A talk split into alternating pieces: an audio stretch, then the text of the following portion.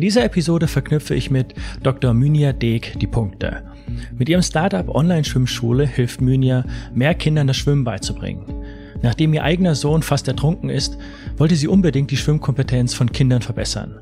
Über herkömmliche Schwimmschulen kann man immer nur eine begrenzte Anzahl von Kindern das Schwimmen beibringen. Online erreicht man viel mehr Menschen. Aber wie soll das funktionieren, Kindern online das Schwimmen beizubringen? Minia wird es euch gleich erzählen.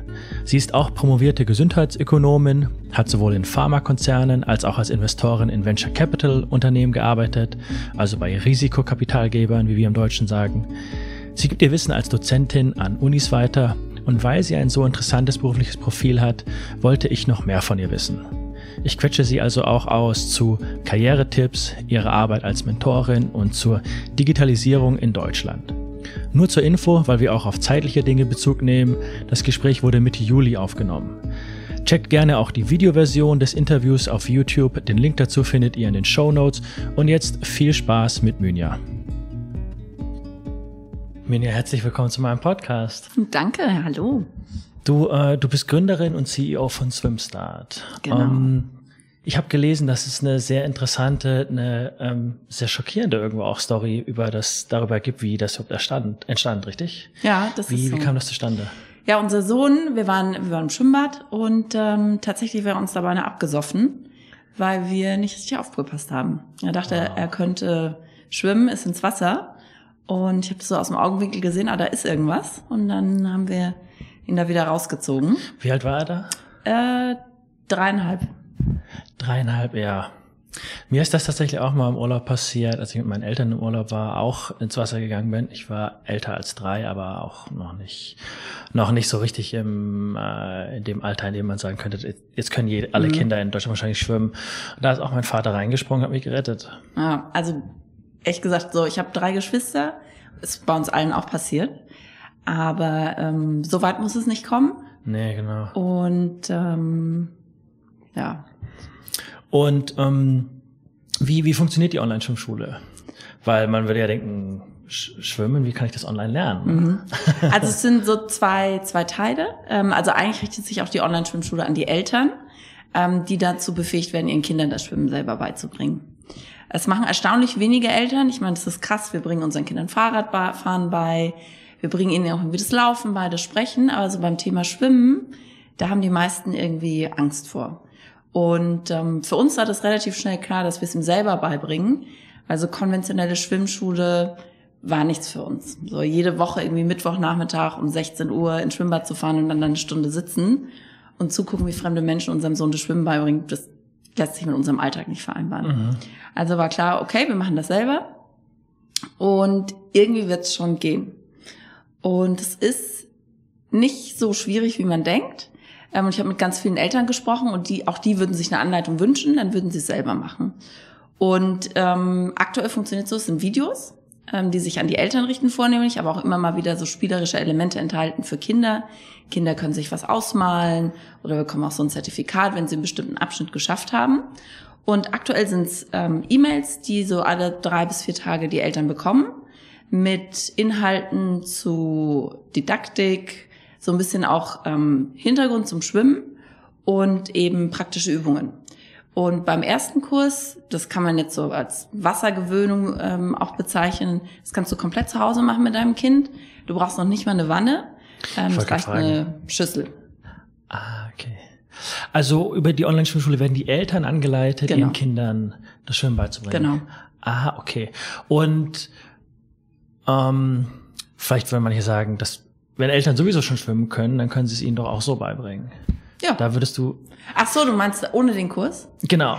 Oder braucht man da, weil ich meine, mhm. ich kann viele Sachen wie schreiben und lesen und so weiter, mhm. aber es einem Kind, das es noch nicht kann, beibringen, mhm. könnte ich vielleicht nicht so gut. Ja. Und da hilft, hilft ihr mit der Didaktik, genau, richtig? Mit der Didaktik und also als ich damit angefangen habe, ich meine, mittlerweile bin ich auch zertifizierte Kinderschwimmtrainerin oder Lehrerin.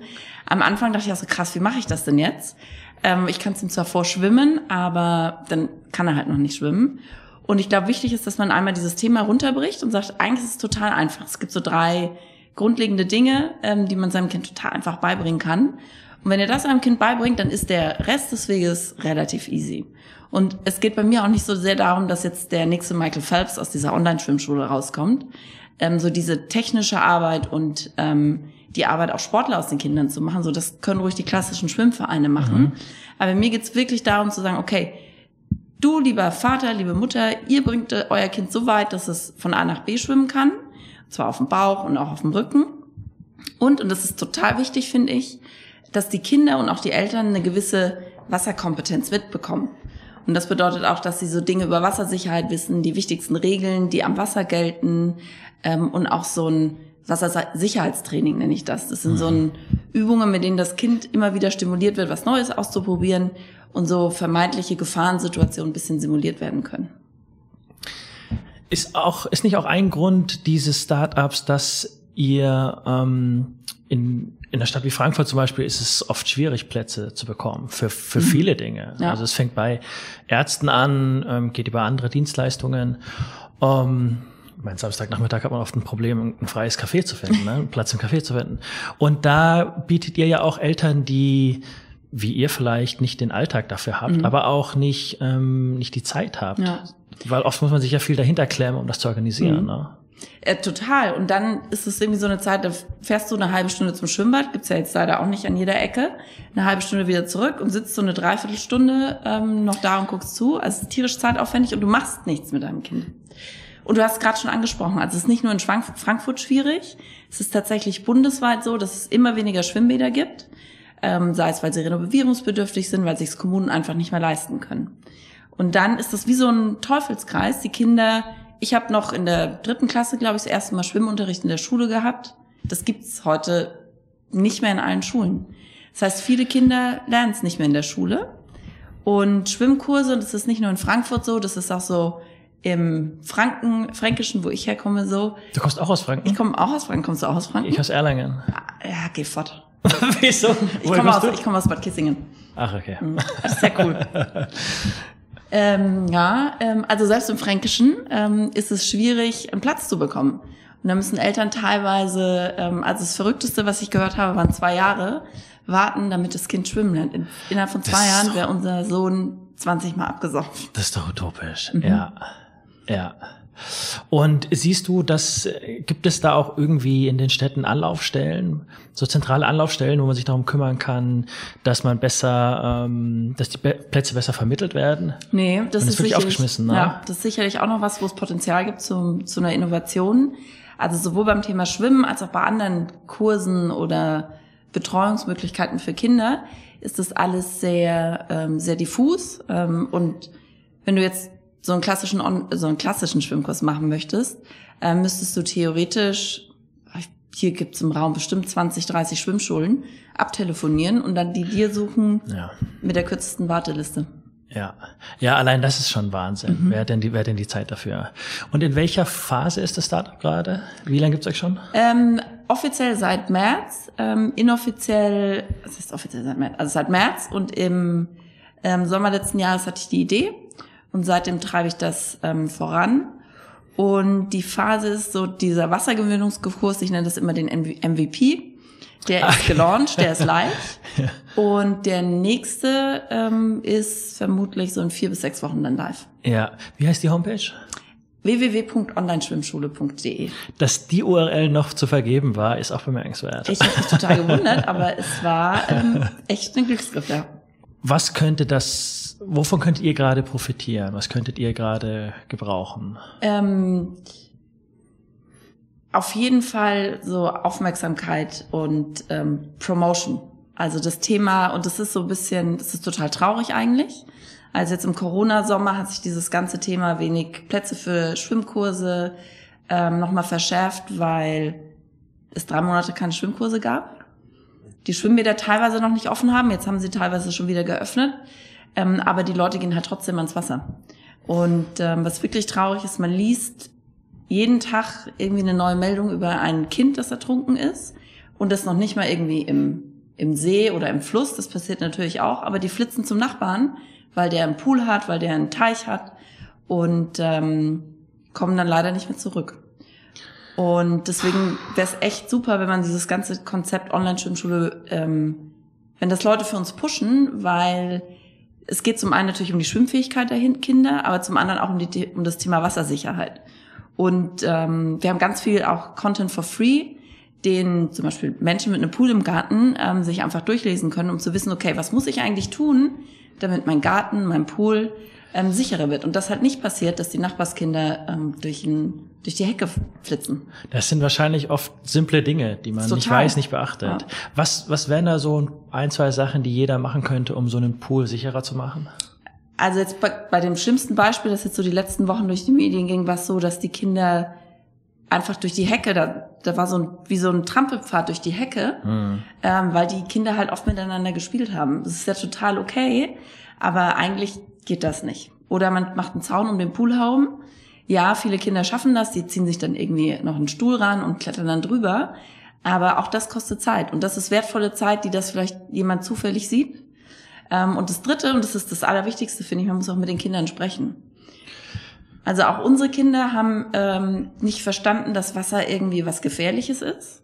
Unser Sohn, als er das erste Mal da reingesprungen oder reingegangen ist, meinte danach, als wir ihn dann rausgezogen hatten, warum gehe ich unter? Ich so, ja genau, weil das Wasser ist. Das ist entscheidend, ja, ja krass. Und unsere Tochter, die ist ähm, jetzt zwei und die ähm, war, weil es mit zwei Kindern allein ist natürlich schwierig im Wasser, ganz oft mit Schwimmflügeln dabei oder mit so einem Gurt. Und wir haben den dann langsam angefangen abzumachen. Und die ist natürlich auch das erste Mal, war die aufgeschmissen, weil die nicht wusste, dass sie halt ohne dieses Teil untergeht. Ich sehe das manchmal auf, auf Instagram, sieht man ja viele Leute, die was aus dem Urlaub posten und so weiter. Und da sieht man oft, das finde ich eigentlich ganz smart gemacht, so einen simplen Zaun, mhm. der direkt um, also mit so ein, ja. zwei Meter Abstand um den Pool ja. herum ist. Und dann, den kann man nur betreten, indem man, ja, das ist dann auch so hüfthoch, dieser Zaun, und dann muss man ähm, drüber greifen. Mhm. Das heißt, man muss eine bestimmte Mega Größe smart, haben. Ja. Und das, äh, vielleicht kostet das auch nicht schon so, mhm. ist das auch noch nicht schon so mega teuer, deswegen wäre das vielleicht auch eine Sache, die, ja. die da durchaus Sinn macht, ne? Ja, in der du hast gerade schon die Corona-Krise angesprochen, da brach die äh, die Kinderbetreuung mhm. für viele weg. Ich habe gesehen, dass du auf äh, LinkedIn dazu gepostet hast. Du ähm, warst du da auch selbst von betroffen? Mhm, klar, ja. Also wir waren äh, tatsächlich, also nicht nur ich, sondern auch mein Mann, wir waren davon betroffen. Ähm, wir haben zum Beginn der Corona-Krise zwei Kinder gehabt. Jetzt äh, in Corona kam dann noch ein drittes dazu. Und von einem Tag auf den anderen ähm, konnten die beiden Großen nicht mehr in den Kindergarten oder zur Tagesmutter. Und das war schon sportlich, dann das alles zu organisieren. Wir haben den kleinen Vorteil, dass die beide noch nicht schulpflichtig sind. Das heißt, dieses ganze lästige Thema Homeschooling ist für uns Gott sei Dank ähm, nicht der Fall gewesen. Ich höre gruselige Sachen. Das war, äh, ja, ich kann's, also es muss wirklich schrecklich gewesen sein. Ja. Ähm, und wir mussten die halt irgendwie irgendwie bespaßen. Und was was kann sich hier ändern, damit sowas in Zukunft, falls wir nochmal so eine Krise haben in der Art, falls das, ähm, damit das besser läuft? Ja, also ich glaube, unabhängig von der Krise gibt es irgendwie ganz viel, ähm, was besser werden kann. Also wir brauchen auf jeden Fall mehr Ganztagsplätze, flexiblere Arbeitszeiten, ähm, Homeoffice-Regelung. Ich glaube, da kommt Corona ähm, auch so ein bisschen ins Spiel. Ich glaube, da sind jetzt alle sowohl auf Arbeitgeber als auch auf Arbeitnehmerseite ähm, flexibler. Und jetzt die Pandemie oder das Virus ist ja nicht weg. Ähm, und aktuell gibt's jetzt schon, obwohl noch nicht die Erkältungssaison losgegangen ist, ein Problem, weil Kinder mit einem Schnupfen, mit einem ganz simplen Schnupfen, nicht mehr in die Betreuung dürfen. Ich habe einen Fall, heute ähm, ist meine Tochter krank, also krank, die hat einen Schnupfen. Die hatte jetzt die letzten zwei Tage einen Schnupfen ähm, und kann nicht zur Tagesmutter. Und jetzt hatte ich die Wahl, ob ich ähm, mit ihr zum Kinderarzt gehe. Da sitzt man dann zwei, drei Stunden, weil das Kind ist nicht das Einzige, auch jetzt im Sommer, ähm, das krank ist und holt sich einen Attest. Dann kann sie morgen wieder gehen. Oder ich warte halt eben mal ab, ob es heute nicht irgendwie besser wird und bleib dann den Tag mit ihr zu Hause. Und ähm, die ist jetzt, werden wir das Interview führen, äh, ganz gut betreut äh, mit der Nachbarin. Und ähm, da haben wir das irgendwie hingekriegt. Aber es kann nicht sein im Winter, ähm, dass die Eltern entweder stundenlang beim Arzt sitzen oder die Kinder wieder zu Hause betreuen. Dann haben wir irgendwie den Schnupfen-Lockdown in Deutschland. Und ich glaube nicht, dass das machbar ist. Ja. Und wird da, wenn da die Kinder nicht auch irgendwie in der Schule oder in einer anderen Form von Betreuung ähm, diesen, diesen Fiebertest, den man so an die Stirn bekommt? Das ähm, da gemacht? Also bei uns ähm, oder hier in Hessen ist aktuell die Regel so, wenn die Symptome haben, ja, da gehört Fieber dazu, aber auch Schnupfen, Husten, ähm, dürfen die nicht kommen, beziehungsweise werden wieder nach Hause geschickt. Und Fieber, klar, also ein Kind, das Fieber hat, das sollte sowieso nicht irgendwie in die Betreuung. Das ist relativ einfach, aber so ein Corona-Test, vielleicht auch nicht für jedes Kind, aber für so bestimmte Gruppen von Kindern oder in bestimmten Einrichtungen ähm, regelmäßig, das wäre, glaube ich, eine Lösung, weil mhm. Impfstoff, der ist ähm, noch nicht in Sicht. Medikamente gibt's auch keine. Und ähm, ein anderes Diagnostikum sehe ich mhm. auch noch nicht. Wurden nicht auch viele Stimmen ähm, laut, dass man merkt, dass in solchen Krisensituationen die Gesellschaft so ein ganzes Stück weit nur funktioniert, weil das dann wie selbstverständlich von Frauen aufgefangen mhm. wird? Also siehst du hier in der äh, Corona-Krise auch die Arbeitslast von Männern und Frauen, was die Arbeit zu Hause angeht, neu verteilt? Also ich glaube, also und da gibt's auch erste Zahlen mittlerweile zu. Also vorher gab's immer nur so Fallbeispiele und Gerüchte. Ähm, also es gibt Zahlen, die zeigen tatsächlich, dass sowohl Männer ähm, in der Krise sich mehr um die Kinder gekümmert haben als vorher, als auch mehr im Haushalt ähm, geholfen haben. In Summe waren es immer noch die Frauen, die die Hauptlast in Anführungszeichen getragen haben, aber die Männer haben tatsächlich auch mehr beigetragen. Und ich glaube, das zeigt, dass ähm, Männer das können und das wollen aber der Alltag, so wie er aktuell organisiert ist oder vor Corona organisiert war, das nicht so wirklich zulässt. Und da braucht es halt Rahmenbedingungen, die das erleichtern. Und ich glaube, es braucht auch Frauen, die das wollen und aktiv einfordern. Und auch Männer, die das einfach mal machen. Ähm, und die da bereit sind, ihre Frauen zu unterstützen, auch wenn die nicht sagen, oh, kannst du heute mal das Kind abholen, sondern von sich eben äh, aus sagen, ich mach das heute mal, ich hol den ab. Ja, ja. Du bist, äh, du bist auch Mentorin im Founder-Institut Frankfurt, mhm. richtig? Ähm, es gibt, es gibt viele Mentoren für Startups, habe ich gesehen. Ich fand das interessant, dass ich einerseits, wenn ich auf die Homepages schaue, sehr, sehr viele Mentoren und Mentorinnen sehe. Andererseits höre ich von Gründern oder von Leuten, die diese Institute oder diese Einrichtungen organisieren, dass es nicht genug sind. Mhm. Ist da dein Eindruck, dass der Markt da sehr überlaufen ist oder wie? also ich glaube, es kann nicht genug Mentoren geben, weil es ist total schwierig, als Gründer jemanden zu finden, der wirklich zu dir passt, der wirklich versteht, was du, was du gerade durchmachst, wo du gerade stehst ähm, und dir helfen kann. Das sind so viele Faktoren, die das beeinflussen. Da so jemanden zu finden, der das schon mal durchgemacht hat und einem wirklich helfen kann, ist tatsächlich nicht so einfach. Deswegen, the more the merrier, äh, da kann es eigentlich gar nicht genug geben. Ich hätte jetzt gedacht, das ist auch äh, ein sehr hoher Aufwand, sich durch so viele Mentoren und Mentorinnen in Anführungszeichen durchzuarbeiten, bis man den richtigen hat. Aber sind dafür mhm. nicht die gut vernetzten Leute, zum Beispiel im Founder Institute oder in anderen Einrichtungen, da die ähm, einen guten Überblick darüber haben, was genau. es für Mentoren und Mentoren gibt und die genau. können dann, ja. die können das, die können genau. matchen? Also im Founder Institute ist das auf jeden Fall so und da gibt's ja auch viele so Veranstaltungen, wo man sich trifft. Ähm, und da kann man sich ja connecten und kann irgendwie so ein Gefühl dafür entwickeln, okay, was braucht der eigentlich? Ähm, wie kann ich dem helfen? Und das Mentor muss ja nicht irgendwie eine ganz lang angelegte ähm, Beziehung sein. Das kann ja nur mal ein paar Wochen oder Monate dauern, bis dass man bei einem Projekt unterstützt. Und dann gibt's Mentorlane in Frankfurt. Kennst du, kennst ja, du Mentorlane? Ja, ja. Die haben das natürlich, äh, das ist deren Geschäft, ne? Geschäftsmodell, Mentoren und Mentees zusammenzubringen. Ja. Und bist du lieber Mentorin oder Gründerin? ich bin, also wenn ich mich entscheiden müsste für eines, dann wäre es auf jeden Fall Gründerin. Ja. Aber ist Mentor, ist, was findest du am Mentoring so spannend? Ähm, was ich super finde, ist, dass man, also ich lerne immer krass viel dabei, gerade bei so einer Organisation wie Founders Institute, wo das Ganze sehr strukturiert ist und wir auch immer Teil von den inhaltlichen Sessions sind, lerne ich da selber unheimlich viel von. Den Pitch Sessions. Pitch, Pitch Session und dann gibt's immer es gibt ein Teil ist Pitch Session, dann kommen ein Teil, wo zwei bis drei der Mentoren zu einem bestimmten Thema was erzählen.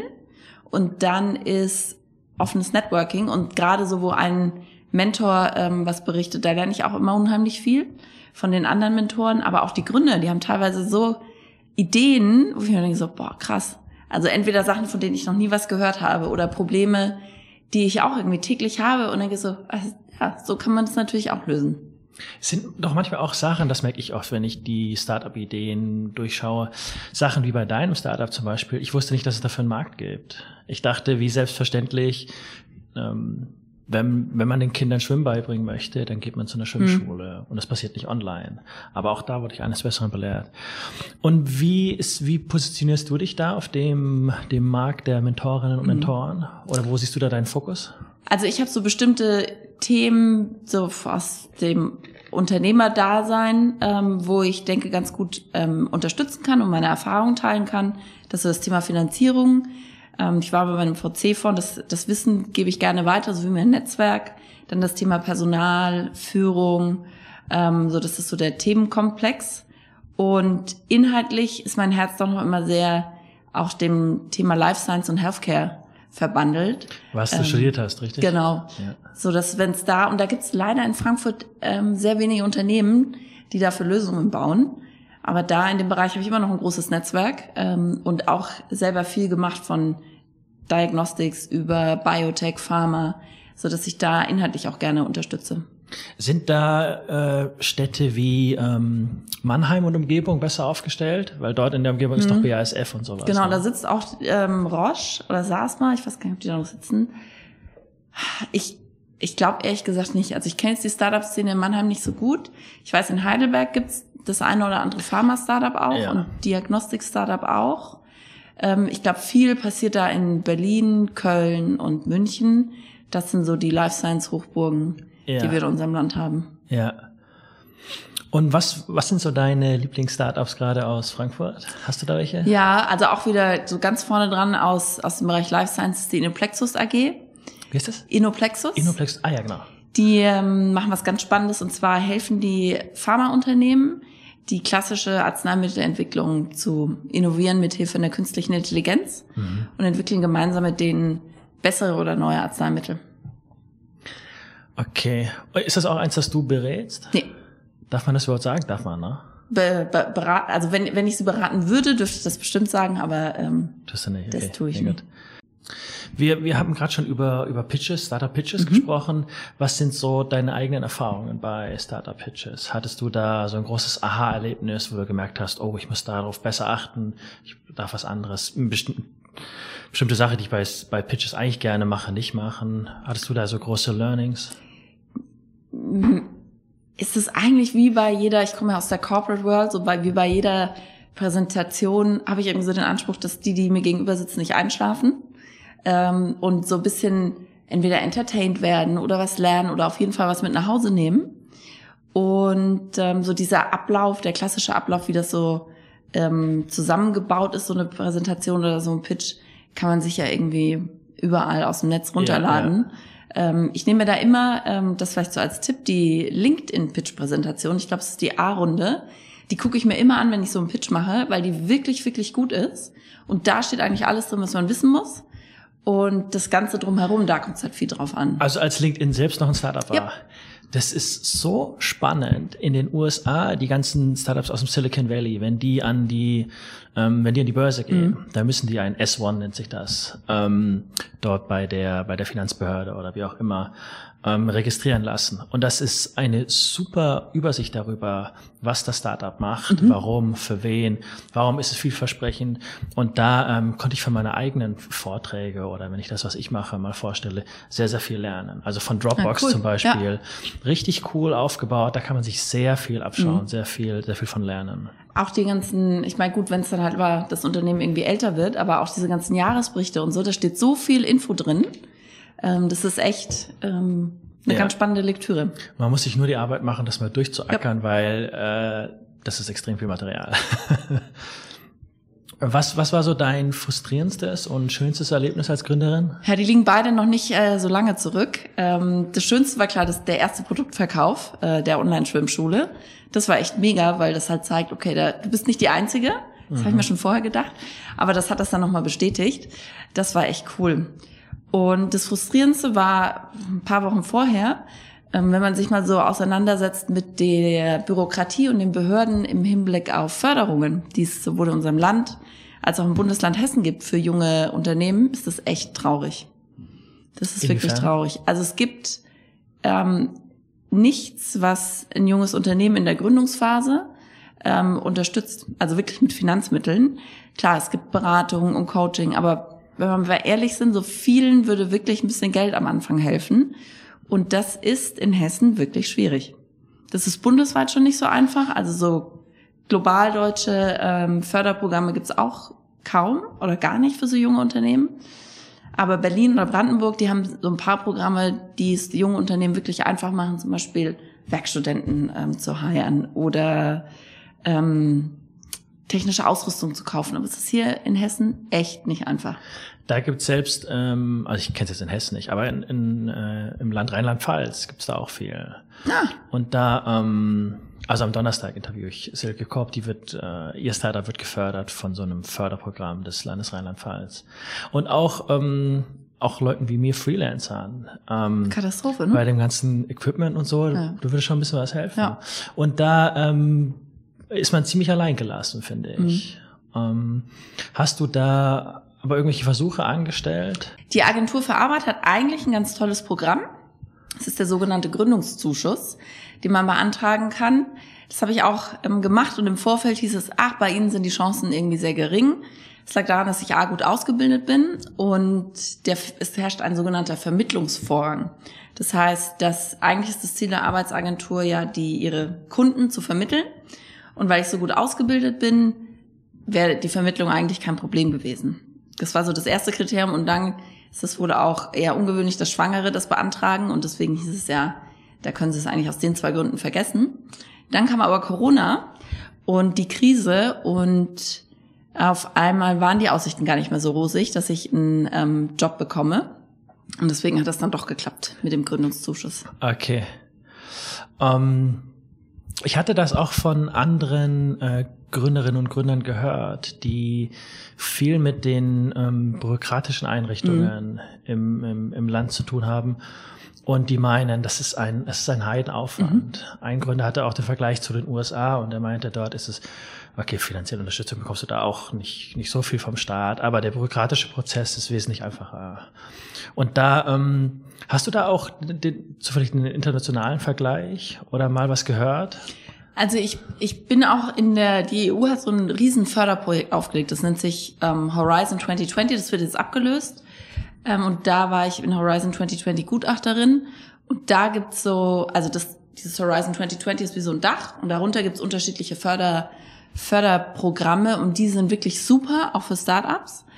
Ähm, das ist vor allen Dingen für Startups, die technisch was entwickeln, was deutlich anspruchsvoller ist als das, was ich mache. Da werden richtige, auch technische Innovationen gefördert. Das ist super, ist auch extrem kompetitiv, ähm, was natürlich daran liegt, dass es auch ähm, in anderen Ländern diese Themen mit den öffentlichen Förderungen gibt. Und dann ähm, bin ich auch in so einem irischen ähm, Förderprojekt als externe ähm, Evaluatorin beschäftigt. Und das ist unfassbar. Also die machen wirklich, die legen extrem viel ähm, Energie in dieses Förderprojekt. Da gibt's bis zu, ich glaube, 80 Millionen Euro ist der Fördertopf groß. Ich meine, wir haben letztes Jahr 60 Millionen ausgeschüttet. Und das ist Wahnsinn. Also da Wow. werden wirklich Evaluatoren aus ganz Europa eingeflogen. Die haben sogar mal ein, zwei Jahre lang Amerikaner eingeflogen. Es dürfen keine Iren sein, damit es keinen Interessenskonflikt gibt. Und dann werden ähm, erst Proposals digital bewertet von, ich glaube, es sind 30 Evaluatoren. Und dann werden die besten, lass es vielleicht 20, 30 sein, eingeladen. Und die haben dann in, ich glaube, 30-minütigen Sessions ähm, nochmal die Möglichkeit, sich zu präsentieren. Und dann gibt's am letzten Tag so eine Abschlussrunde in, mit den Evaluatoren und den Organisatoren, wo die finalen Unternehmen dann bekannt gegeben werden. Und das ist mega. Also die achten wirklich auf auch, ähm, dass diese Evaluatoren aus unterschiedlichen Ländern kommen, vom Alter her sehr divers sind, vom Geschlecht her sehr divers sind. Also es ist wirklich extrem gut. Das überrascht mich total. Ich wusste nicht, dass in Irland Gründer so stark gefördert werden. Weißt du, woran das liegen kann? Also ich muss fairerweise auch sagen, es sind jetzt nicht so wie die Frühphasen ähm, Startups, die gefördert werden. Ähm, es ist so ein bisschen spätere Phasen, aber es ist trotzdem, also hier im Land gibt's fast nichts, was vergleichbar ist. Ich kann eine Sache vielleicht noch gleich nennen. Und die Iren haben einfach irgendwann verstanden, wenn sie äh, die Wirtschaft ankurbeln wollen, dann braucht's da Programme für. Ja. Und das, ähm, Und auch wenn man da in Irland mal ist, ist es echt irre.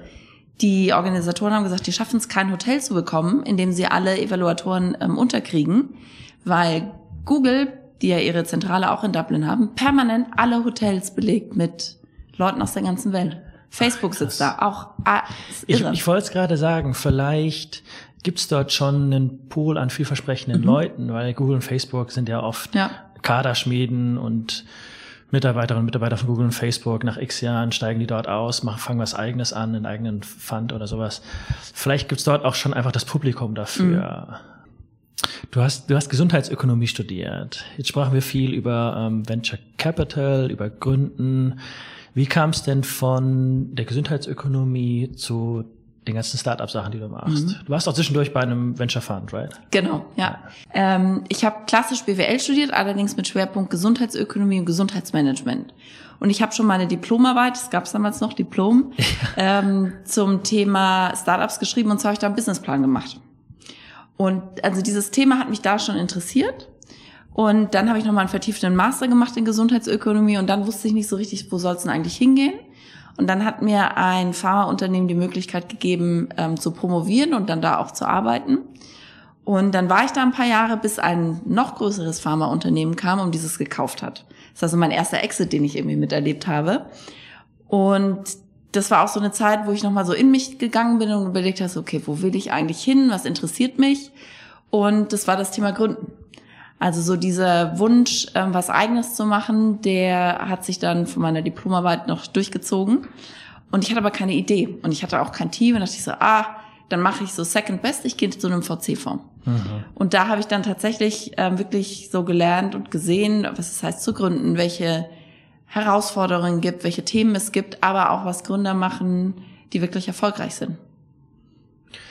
Und wenn du jetzt das Startup-Leben, die Startup-Aktivitäten mit der, mit der Corporate-Arbeit vergleichst, was, was gefällt dir da jeweils gut und nicht so gut? Was vermisst du nicht an der mhm. Corporate-Welt? Ja, ich glaube, ich hatte extrem Glück in der Corporate World. Also ich war wirklich bei einem wahnsinnig tollen Unternehmen, das extrem viel Wert darauf gelegt hat, auch junge Mitarbeiter auszubilden, zu entwickeln und denen auch Chancen zu geben. Also es war wirklich irre. Ähm, und ich habe jeden Tag in meinem beruflichen Leben danach davon profitiert. Also es war wirklich toll. Ah, okay. Ich hatte so ein bisschen gedacht, ah, jetzt kommt die typische Story ja. im, in, in der Corporate-Welt äh, verbittert und ne, manche erzählen da, dass sie mhm. nur so ein kleines Zahnrädchen in einem Riesengetriebe mhm. waren, konnten selbst nichts so richtig bewirken, aber mhm. du warst ja happy. Ja, ja wahrscheinlich war es auch so, wahrscheinlich war ich nur so ein Zahnrädchen, aber Trotzdem ich hatte happy. nicht das Gefühl. Ich hatte nicht das Gefühl, das wurde okay. mir so nicht vermittelt. Ähm, und ich habe wirklich also eine sensationelle Zeit da gehabt. Ähm, aber ich wusste auch schon so, okay, das ist jetzt so eine Ausnahmesituation, das ist nicht überall so. Ja. Und klar, also zurückblickend betrachtet, Entscheidungen haben da manchmal wirklich ähm, lange gedauert und man konnte halt nicht alles bewegen, was man gerne bewegt hätte, weil ja, da sind halt irgendwie noch so in Deutschland drei und in den USA über den wahrscheinlich nochmal 20 Leute, ähm, die mehr Entscheidungsgewalt haben. Aber es war trotzdem summa summarum wirklich toll ähm, und ich glaube ganz außergewöhnlich auch. Also war entscheidend für deine Zeit in äh, größeren Unternehmen, dass du dort und scheinbar andere auch das Gefühl hattet, dass ihr ähm, gebraucht werdet, mhm. dass ihr was beitragen könnt. Ja. Okay, ja. Und dass wir auch gestalten können. Also ich hatte zumindest so das äh, Gefühl, okay, ich kann hier wirklich was bewegen. Meistens. Und kannst du dir vorstellen, wieder zu einem Venture Fund zu gehen? Ähm, auf jeden Fall, ja. Also ich finde das Thema ähm, super spannend und ich glaube auch, dass ich ein viel, viel besserer ähm, Investor bin, als, als ich damals beim VC war. Da hatte ich zwar so die Erfahrung aus der Corporate World und auch das Netzwerk, ähm, aber jetzt verstehe ich auch wirklich, was Gründer sagen und was das eigentlich bedeutet. Und, Mal auf ähm, der anderen Seite gewesen zu ja. sein, hilft enorm. Ne? Ja. Ne? Ja. Und ähm, du hattest, soweit ich weiß, sowohl Erfahrung als alleinige Gründerin mhm. als auch als Co-Gründerin. Mhm. Stimmt das? Ja. Wie waren da so die Erfahrungen? Lieber alleine, lieber im Team? So unterm Strich würde ich sagen, eigentlich lieber im Team, aber es kommt immer drauf an. Und aktuell bin ich in so einer Lebensphase, wo ich tatsächlich mich auch bewusst entschieden habe, okay, ich mache jetzt erstmal eine Weile alleine, ähm, weil es wirklich das Maximum an Flexibilität mit sich bringt. Mhm. Ähm, klar, ich trage auch so alleine die Verantwortung und wenn irgendwas ist, so bin ich die Einzige, die ähm, da reagieren kann und muss. Ähm, aber diese Flexibilität finde ich sehr, sehr charmant und deswegen hat das jetzt gerade mal gewonnen. Ja, ja. Ähm, was rätst du denn jungen, ambitionierten Frauen, die, mhm. das, das frage ich gerade eigentlich. Ich habe gerade, die ersten 10, 12, 13 Episoden habe ich mhm. fast nur Männer interviewt mhm. und ich dachte mir, ah, das ist irgendwie langweilig, so eine Männerrunde. Jetzt habe ich, jetzt hat sich ergeben, ähm, sehr viele Frauen zu interviewen mhm. und ich frage jede Frau, was sie jungen, ambitionierten Frauen, die mhm. Karriere machen wollen, die wirklich auch ähm, ein gutes, gutes berufliches Leben in, in langer Hinsicht haben wollen was sie denn empfehlen würden. Was, was würdest du denn empfehlen? Warum fragst du die Männer nicht?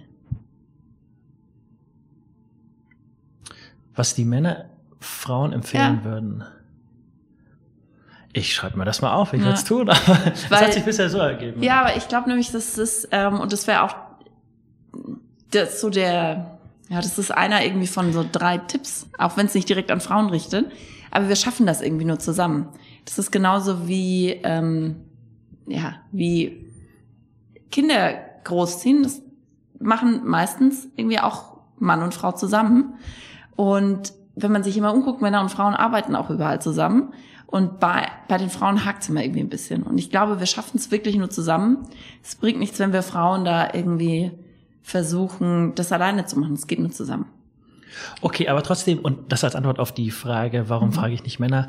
Ich frage das Frauen, weil Frauen mit mehr Erfahrung wissen, äh, schon mehr Erfahrungen gemacht haben, wie es, was es vielleicht für Schwierigkeiten geben kann, mhm. auch als Gründerin. Also ich, ich lese das immer wieder, dass es ähm, auffallend wenig Gründerinnen gibt. Und das auch, das habe ich hier und da in Podcasts aus den USA gehört, dass die, wenn die mit ähm, Investoren sprechen, die werden, mhm. die werden krass belächelt. Ja. Da wird gefragt, okay, wo ist dein Co-Gründer? Mhm. Hat der heute keine Zeit? Ja. Es ist mein Startup. Ja. Oder also total diskriminiert. Oder auch wenn da irgendwie nur was weiß ich, man kommt mit seinem männlichen Co-Founder rein und dann ist klar, irgendwie die Frau, was weiß ich, schreibt das Protokoll oder ist die Assistentin ja. oder oder das ist äh, das ist schon krass. Ähm, und ich glaube, davon darf man sich als Frau nicht groß beirren lassen, weil das ist genau das, was wir nicht ändern können. So, ja, wir können jetzt sagen, so, also das, das sollten wir auf jeden Fall tun. Wir sollten da unseren Mann stehen. Also wir sollten da wirklich keine Scheu haben und sagen so, nee, nee, ich bin hier die Co-Gründerin und weil ich jetzt präsentiere, wäre es nett, wenn einer von Ihnen, die nur zuhören, ähm, das Protokoll schreiben würde. Aber wie gesagt, alleine schaffen wir es halt nicht. Und da müssten auch die Männer einfach mal die Augen aufmachen und gucken, okay, wo gibt's denn Frauen, die ich fördern kann, die ich unterstützen kann? Ähm, krass, ich habe jetzt irgendwie nur Männer, Männer, die sich auf dem Job bewerben. Dann gucke ich mal, ob ich nicht noch zwei, drei Frauen selber anspreche ähm, und bitte, dass sie sich auch bewerben. Und ich glaube, Frauen ähm, müssen einfach ihr Ding machen. Also ich glaube, es ist, und das würde ich rückblickend anders machen, ähm, so nach dem Studium. Ich würde wirklich mir intensiv Gedanken drüber machen, wo will ich eigentlich hin? Ähm, ich weiß nicht, ob das allen Frauen so geht, aber ich habe schon den Eindruck, dass Frauen sich sehr viel damit beschäftigen, wie ihre private Welt mal so aussehen soll. Will ich Kinder? Ja, nein.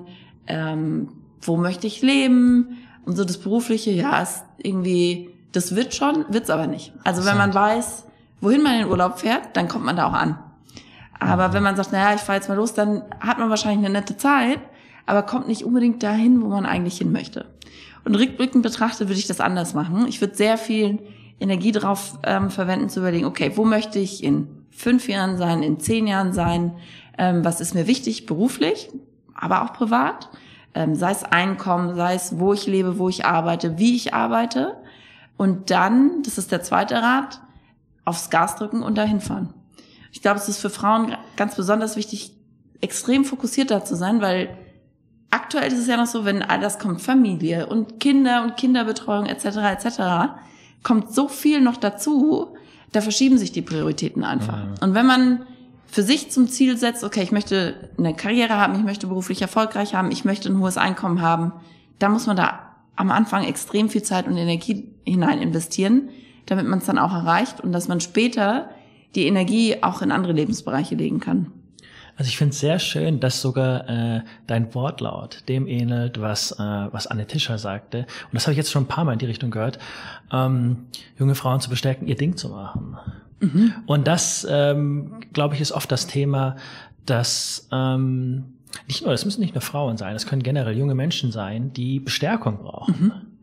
Ich glaube, das, ich glaube, das fehlt oft und das sehe ich auch. Ist nur mein subjektiver Eindruck, aber das ist alles, was wir gerade haben. Ähm, dass junge Menschen sich irgendwie doch manchmal erschlagen fühlen von den vielen Möglichkeiten. Mhm. Man wird ja erschlagen von Möglichkeiten, was man alles beruflich machen kann. Wo, in welchem Land, auf welchem Kontinent.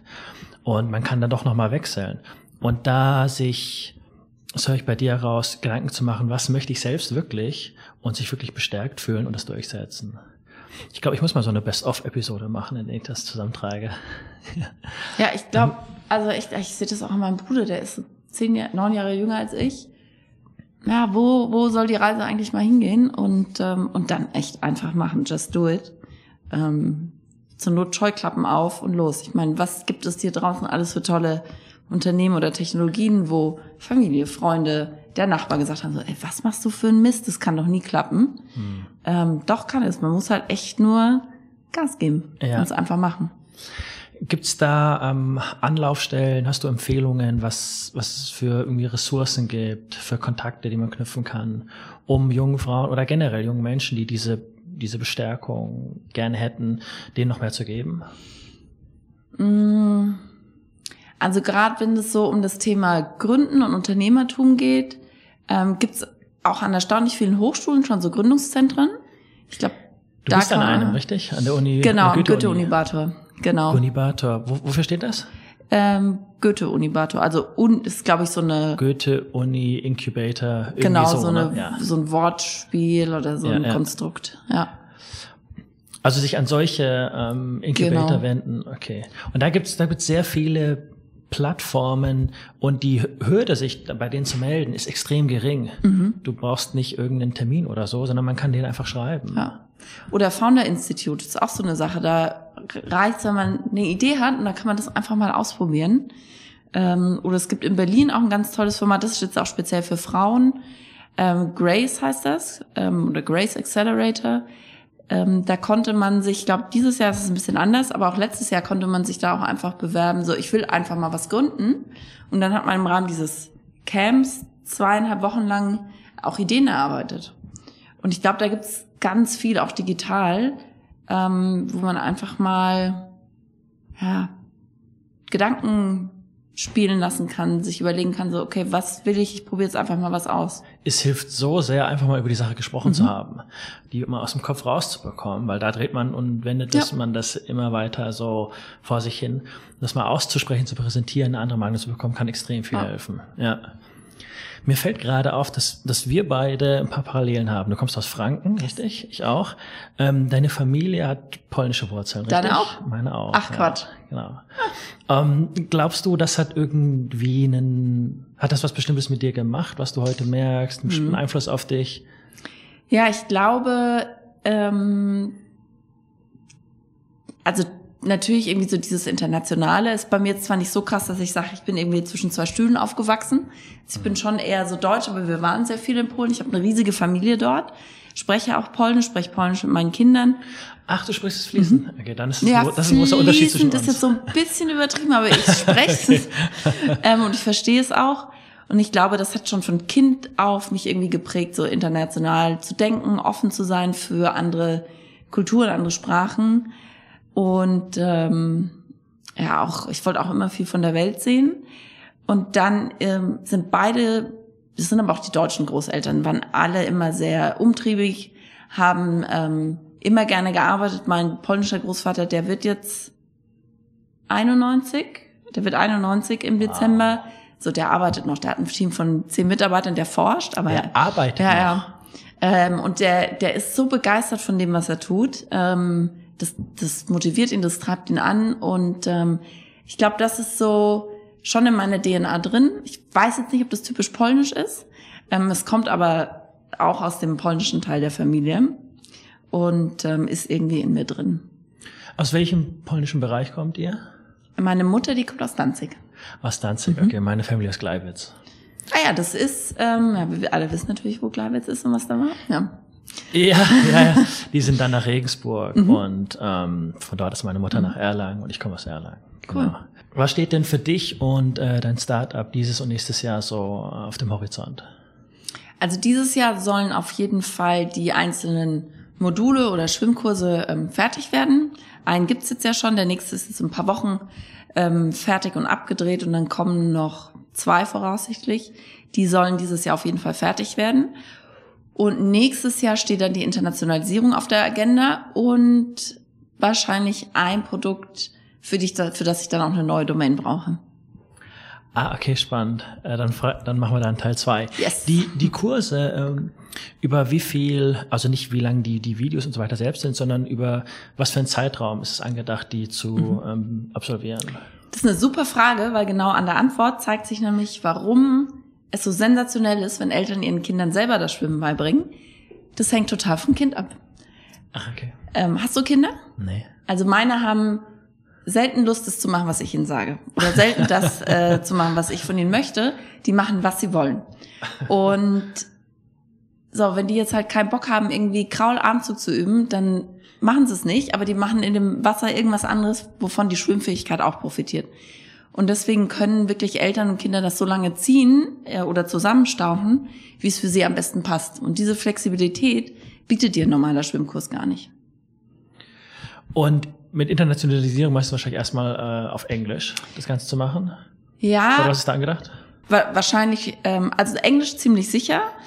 Es gibt aber noch so zwei andere, drei andere Sprachen, die auf der Shortlist stehen. Das ist einmal Frankreich, weil die tatsächlich auch ein Problem haben mit äh, dem Ertrinken. Woher weißt du das? Ach so, es das, gibt so das Statistiken, ja, ja, ja. die sagen, in welchem gerade europäischen Land pro Kopf ah, ähm, ah, wow. die Badeunfälle am höchsten sind. Hm. Ähm, Spanisch, weil es einfach ein riesiger Markt ist. Oh ja. Und dann tatsächlich Polnisch. Ach ja. Weniger großer Markt, aber. Äh, aber auch durch nicht klein. Ja. Halb so groß wie der Deutsche. Und sehr, sehr viel Wasser. Ja, ja, von einem Freund, der äh, in Polen arbeitet, höre ich, dass äh, die, also eher subjektiv gesehen, die polnische Wirtschaft durchaus als äh, sehr aufsteigend mhm. äh, sieht. Mhm. Hörst du da auch ähm, bestimmte Dinge aus der polnischen Start-up-Szene oder sowas? Hast du da irgendwie Kontakte mhm. oder sowas? Da war ich tatsächlich auch mal Mentorin ähm, ja. in, in Danzig. In einem, da gibt's auch so ein so eine Mischung aus Coworking ähm, und Inkubator. Und da war ich in diesem Inkubatorenprogramm mal eine Weile ähm, Mentorin. Aber das ist auf die Distanz dann doch nicht äh, so zu bewerkstelligen. Aber die, da tut sich auf jeden Fall viel in der Startup-Szene. Was merkst du da für Unterschiede, wenn du den Standort Frankfurt und Danzig hinsichtlich Startups vergleicht? Ach so, ja, der erste Unterschied wäre sonst die Ostsee gewesen, aber gut. ähm, es ist also die Städte sind insofern vergleichbar, als dass zumindest diese, das sind ja eigentlich drei Städte hintereinander, Danzig, Sopot und Gdingen, ähm, ist ein bisschen größer als ähm, Frankfurt. Aber ansonsten sind die sich eigentlich auch sehr ähnlich. Mit Hochschulen, es gibt ähm, gerade jetzt so im medizinischen Bereich hervorragende klinische Einrichtungen, sehr viel Akademia. Ich würde aber sagen, Danzig ist noch stärker digital ähm, unterwegs, was die Gründerszene anbelangt. Also ganz viele digitale Geschäftsmodelle. Ähm, gut, im Pharmabereich ähnlich, ähnlich sparsam wie ähm, Frankfurt unterwegs. Ich habe immer öfter von, ähm, von Gründern oder Unternehmerinnen, Unternehmern generell gehört, dass die äh, mit der deutschen Digitalisierung nicht so happy sind. Und ich finde, da sieht man ähm, zwei verschiedene Bilder in der Gesellschaft. Von Pri Privatpersonen höre ich, oh, das ist doch super, ich habe doch ein Handy. Okay. Mhm. Und Gründer und Gründerinnen meinen da aber solche Sachen wie, dass auch viele Arbeitnehmerinnen und Arbeitnehmer ähm, nicht so ähm, noch nicht so fit sind, was ähm, die Bedienung am Computer, Tablet und Handy mhm. angeht. Hast du da in der Richtung Digitalisierung in Deutschland als Unternehmerin eher positive, eher negative Erfahrungen gemacht? Ja, ich will jetzt nicht sagen, dass wir so Entwicklungsland sind, aber auch da haben wir Potenzial. Also es fängt an bei der Internetverbindung. Ähm, die ist selbst äh, mitten im Zentrum Frankfurts Katastrophe. Ich habe in einem, wenn ich ganz kurz einhaken darf, in einem Tower hier um die Ecke gearbeitet mhm. und wir hatten, gut, ist nicht Internetverbindung, aber ähm, ähm, Mobile? Telefonie, Mobile-Verbindung. Mhm. Ich hatte Probleme, dort mhm. mit meinem Handy zu telefonieren. Ja. Im Herzen mhm. Europas. In, hier mit, mit, in ja. Frankfurt. Das ist unglaublich. Mhm. Das kann aber auch, muss ich dazu sagen, an den Gebäuden liegen, wie die verarbeitet sind, War, in der Struktur da. Wahrscheinlich, wahrscheinlich eher aber das. auch das geht doch eigentlich gar nicht. Wie, kann, wie kann das, das sein? So es, ist, es ist ein Business Tower. Ja, Hunderte von Menschen nicht. arbeiten da übereinander ja. gesteuert. Ja, also das noch kurz ja. dazu. Ähm, genau, Internetverbindung, riesen, Riesenthema. Äh, mobil, äh, gut, Kabel, also zumindest Kabel an den Router, der das dann verteilt, Katastrophe. Ähm, und dann tatsächlich ist es so, ähm, dass auch die in der Ausbildung, sei es jetzt Studium, sei es ähm, Ausbildung, sei es Schule, Katastrophe. Und äh, im Kindergarten, äh, da geht da geht's ja schon los, habe ich neulich mal den Vorschlag gemacht, dass man doch ähm, auch ein bisschen mehr für die digitale Entwicklung der Kinder, auch wenn sie noch so klein sind, tut, damit die verstehen, dass man halt mehr machen kann mit einem iPad oder mit einem Rechner, als nur irgendein blödes Video gucken. Ähm, der Vorschlag kam nicht so gut an. Also ich glaube, da fehlt es an, an allen Ecken und Enden in Deutschland. Und da braucht es auch echt Profis, die sich da mal ähm, irgendwie hinterklemmen und das machen. Und jetzt, wenn im Winter Corona die Fallzahlen wieder ansteigen und wir wieder einen Lockdown haben oder die Kinder nicht in die Schule gehen können, Katastrophe. Ich eigentlich möchte ich optimistisch mit solchen Sachen sein, aber was das angeht, bin ich ein bisschen pessimistisch, ob wir was, ähm, was Digitalisierung und was die Verwendung von ähm, modernen Technologien angeht, ob wir aus den letzten Monaten gelernt mhm. haben. Langfristig meine ich. Nicht nur, wenn es unbedingt sein muss und wenn alles ja. zu spät ist, sondern langfristig. Mhm. Da bin ich ein bisschen skeptisch. Was wir in Deutschland aber sehr, also in der, in der Bildung meiner Meinung nach sehr, sehr gut machen, ist, zu erkennen, wie viel es bringen kann, eine Sprache wie Englisch schon sehr, sehr früh beigebracht zu bekommen. Ich habe die, bei mir ging es da in der fünften Klasse los. Aber was ich so höre, machen das, bekommen das Kinder heute schon in der ersten Klasse Basics. Erste, zweite Klasse. Stimmt das oder nicht? Ich weiß es ehrlich gesagt nicht, ähm, weil wir da noch ein bisschen, bisschen Zeit haben. Es kann sein. Und äh, ich glaube, wenn man schon so früh mit den Basics davon vertraut wird, dann wird das Lernen dieser Sprache mhm. im, Verla im, im, im, Verlauf danach mhm. viel einfacher. Und wir Deutschen sind, was ähm, was ähm, das Beherrschen der englischen Sprache in der Gesellschaft angeht, sehr weit vorne. Das höre ich auch oft beim Reisen oder wenn ich Leute aus anderen Ländern ja. hier in Frankfurt kennenlerne. Aber da hinken wir, hinken wir scheinbar in anderen Bereichen wie Digitalisierung mhm. hinterher. Und ich kann mir ehrlich gesagt vorstellen, dass da eine ältere Generation oder ältere Generationen in den Schulen, aber auch in den ähm, Bildungsministerien sind, die da vielleicht ähm, noch nicht so offen sind. Mhm und vielleicht auch gar nicht mehr offen werden, sondern vielleicht muss man da abwarten, bis die Generation weg ist und jüngere, jüngere Generationen nachkommen, die da mehr ähm, den, den Weg ebnen für diese Technologien. Ja, es wäre schade, wenn das noch, äh, wenn das noch so lange dauert, weil der Bedarf ist, ist auf jeden Fall da auch unabhängig von Corona. Ja, ja. Mynja, wenn dich Menschen im Internet finden wollen, wo sollen sie dich kontaktieren, wenn du das überhaupt möchtest? Ja, auf jeden Fall. Also entweder über LinkedIn, ganz, ganz klassisch. Ähm, da schaffe ich es zumindest auch jede Nachricht zu lesen. Ähm, auf viele antworte ich auch, aber nicht auf alles. Liegt dann aber an der Nachricht. Ähm, oder auch natürlich über info at onlineschwimmschule.de. Ja. So kann man mich auch per E-Mail ähm, kurzfristig erreichen. Ansonsten www.onlineschwimmschule.de hat man schon erwähnt. Ich schreibe das auch alles in die Show Notes. Äh, Minja, vielen, vielen Dank für das Interview. Sehr, sehr gerne. Okay. Herzlichen Dank fürs Einschalten. Wenn euch der Connecting Dots Podcast gefällt, dann abonniert ihn auf dem Podcast Player eurer Wahl und gebt dem Podcast eine 5-Sterne-Bewertung auf Apple Podcasts. Vielen Dank und bis zum nächsten Mal.